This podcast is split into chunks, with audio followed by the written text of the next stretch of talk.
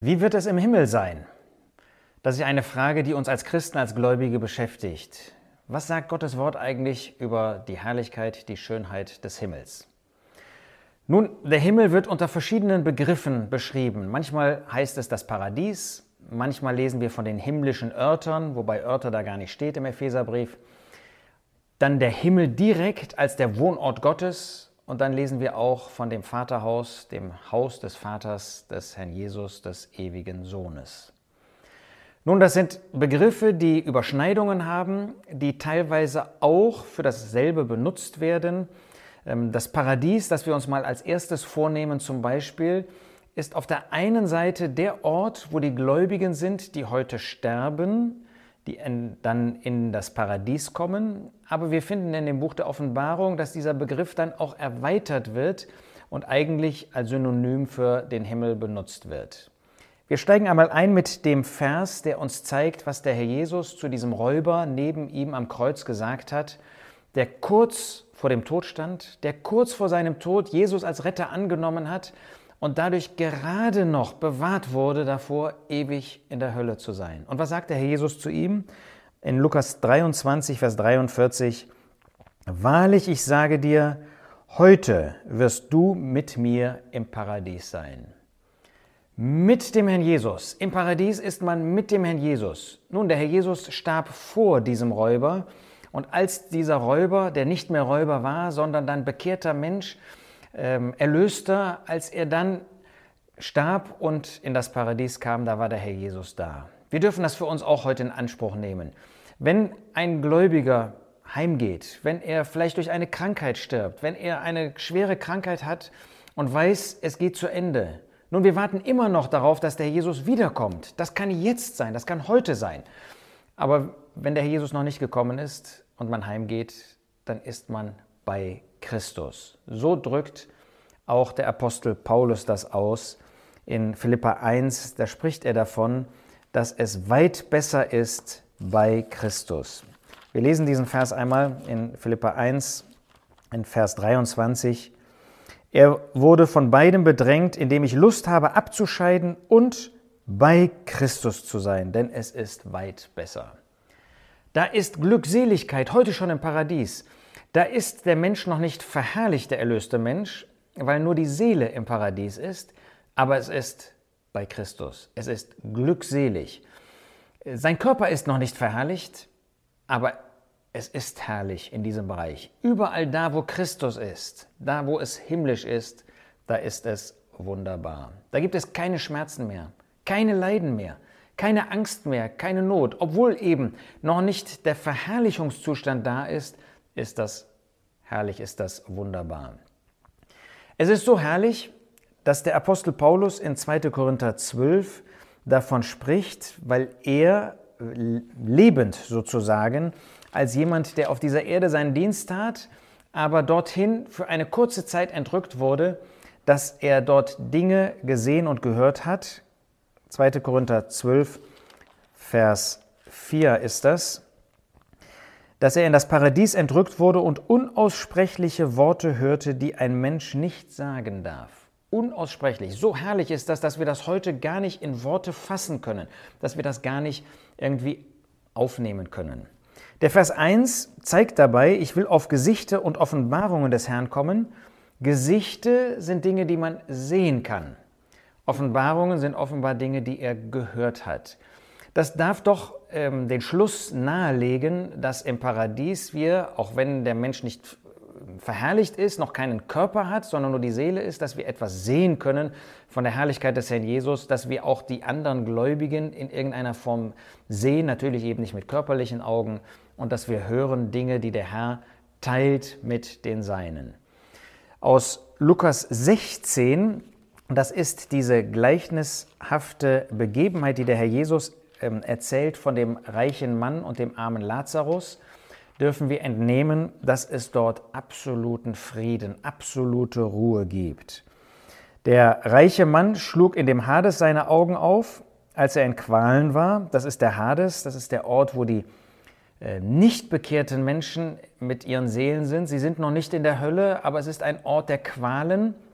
Aber der Erlöste, der Gläubige, dieser arme Lazarus, er sieht, er ist bei Abraham ähm, und zwar in seinem Schoß. Dieser reiche Mann sieht ihn bei Abraham und sieht Lazarus in seinem Schoß. Das spricht von diesem Frieden, von dieser inneren Ruhe und der äußeren Ruhe, die in diesem Paradies ist. Nun, das ist die, der Himmel für die Gläubigen, wenn sie heimgehen und der Herr Jesus noch nicht gekommen ist. Eine wunderbare, ein wunderbarer Ort, wenn man das so sagen darf, ähm, ein wunderbarer Bereich von Glückseligkeit, auch wenn er noch nicht das endgültige Ziel ist, das ist der Himmel. Dort werden wir sein, wenn der Herr Jesus kommt, um uns zu entrücken. Davon spricht der Apostel Paulus in 1. Thessalonicher 4. Und ich darf kurz verweisen auf ähm, die Videos, die Michael Hart zu dem Thema Entrückung auch gemacht hat und auch zur Unterscheidung in der prophetischen Linie der Zukunft, der Erscheinung des Herrn Jesus. Ähm, da ist natürlich 1. Thessalonicher 4 das große Thema. Hier in 1. Thessalonicher 4 sagt der Apostel Paulus in Vers 15, denn dieses sagen wir euch im Wort des Herrn, dass wir die Lebenden, die übrig bleiben, bis zur Ankunft des Herrn, also bis zu dieser Entrückung, den Entschlafenen keineswegs zuvorkommen werden. Denn der Herr selbst wird mit gebietendem Zuruf, mit der Stimme eines Erzengels und mit der Posaune Gottes vom Himmel herabkommen, und die Toten in Christus werden zuerst auferstehen. Danach werden wir, die Lebenden, die übrig bleiben, zugleich mit ihnen entrückt werden, in Wolken dem Herrn entgegen, in die Luft, und so werden wir alle Zeit bei dem Herrn sein. Der Himmel ist also da, wo der Herr ist. Da sehen wir die Ähnlichkeit auch mit dem Paradies, bei dem Herrn. Das ist der Himmel für uns. Wir erwarten den Herrn Jesus, dass er uns entrückt, weil wir dann ewig bei ihm sein werden. Der Himmel ist auch der Regierungsort Gottes und der Regierungsort, von dem aus der Herr Jesus jetzt und in Zukunft regiert. Das machen Stellen wie Hebräer 8, Vers 1, auch das Matthäusevangelium, ich nenne mal eine Stelle, Matthäus 10, Vers 32 und andere ganz deutlich. Es ist auch der Himmel der Ort, wo wir Hochzeit feiern werden. Vielleicht bist du schon verheiratet, aber diese Hochzeit, die wird jeden Glanz irdischer Hochzeiten bei weitem überstrahlen. In Offenbarung 19 spricht der Herr Jesus durch Johannes von dieser Hochzeit des Lammes. Lasst uns fröhlich sein, Vers 7, und frohlocken und ihm Ehre geben, denn die Hochzeit des Lammes ist gekommen und seine Frau, das ist die Versammlung, die Gemeinde, hat sich bereitet. Das ist der Ort der Himmel, wo wir dann auch gemeinschaftlich als Gläubige, die Versammlung, die Gemeinde Gottes, diese Hochzeit mit dem Herrn Jesus haben dürfen, die Hochzeit des Lammes. Dieser Ort ist so herrlich, dass er im Wesentlichen eigentlich durch das beschrieben wird, was es dort nicht gibt. Das sieht man zum Beispiel in Offenbarung 21, Vers 4. Der Herr wird jede Träne von ihren Augen abwischen und der Tod wird nicht mehr sein, noch Trauer, noch Geschrei, noch Schmerz wird mehr sein. Das Erste ist vergangen. Alles, was zu der ersten Schöpfung geht, ist Vergangenheit. Und alles das, was nicht mehr sein wird, zeigt uns, dass es herrlich sein wird. Es wird nicht mal mehr eine Erinnerung an Leid, an Trauer da sein. Wir werden die Wege Gottes, die er mit uns gegangen sind, die werden wir immer wertschätzen. Aber wir werden kein Bewusstsein mehr haben, was das eigentlich war, Leid. Das wird uns sozusagen aus der Erinnerung herausgehen. Das ist damit gemeint, dass er sogar die Tränen, also es keine Tränen, keine Trauer mehr geben wird, kein Schmerz mehr sein wird, dass er die Tränen abwischen wird. Ein großartiger Ort, der Himmel, ähm, der neue Himmel, wo wir dann sein werden, die neue Schöpfung und wo wir bei Gott, da wo er regiert, da wo Christus ist, wo unser Herr ist, ewig im Himmel sein werden. Glückselig und dann verherrlicht, dann werden wir mit Körper, nach Geist, Seele und Körper in dem Himmel sein. Dann gibt es noch das Haus des Vaters des Herrn Jesus, das Vaterhaus. In Johannes 14 spricht der Jesus davon. Und auch das zeigt uns unsere Zukunft. Der Jesus sagt dort in Johannes 14, Vers 3, wenn ich hingehe, euch eine Stätte bereite, so komme ich wieder und werde euch zu mir nehmen, damit wo ich bin, auch ihr seid. Wenn wir also in dem Himmel sein werden, werden wir zugleich in dem Haus seines Vaters sein, in dem Haus des Vaters, des Sohnes, des Herrn Jesus. Und das ist kein geschaffener Bereich. Warum nicht? Weil er ewig existiert. Das ist das Haus, wo Vater, wo Sohn, wo Heiliger Geist immer gewohnt haben in diesem Haus des Vaters. Und damit sind wir zeitgleich sowohl im Himmel, einem Ort der Schöpfung, der neuen Schöpfung, wie auch in dem ungeschaffenen, ewigen Bereich des Vaters und des Sohnes. Das heißt, Wir dürfen diese Atmosphäre der Liebe des Vaters zum Sohn, die dürfen wir ewig dort genießen. Dort haben wir eine persönliche Beziehung mit dem Vater, mit dem Sohn, denn es sind viele Wohnungen da. Es ist für jeden Einzelnen eine besondere Beziehung des Herrn Jesus, des Vaters zu uns da. Es ist der ungeschaffene Himmel. Es ist da, wo der dreieine Gott ewig gewohnt hat. Es ist da, wo ich bin.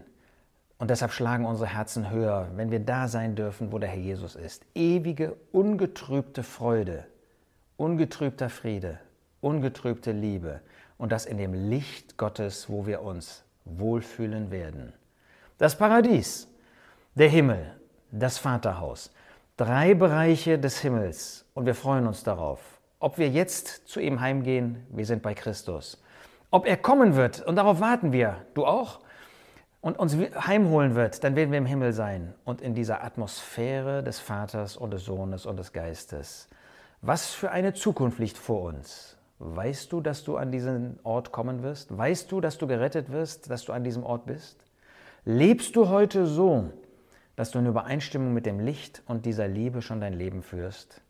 Dann ist ungetrübte Freude heute schon da in der Erwartung dieses wunderbaren Himmels.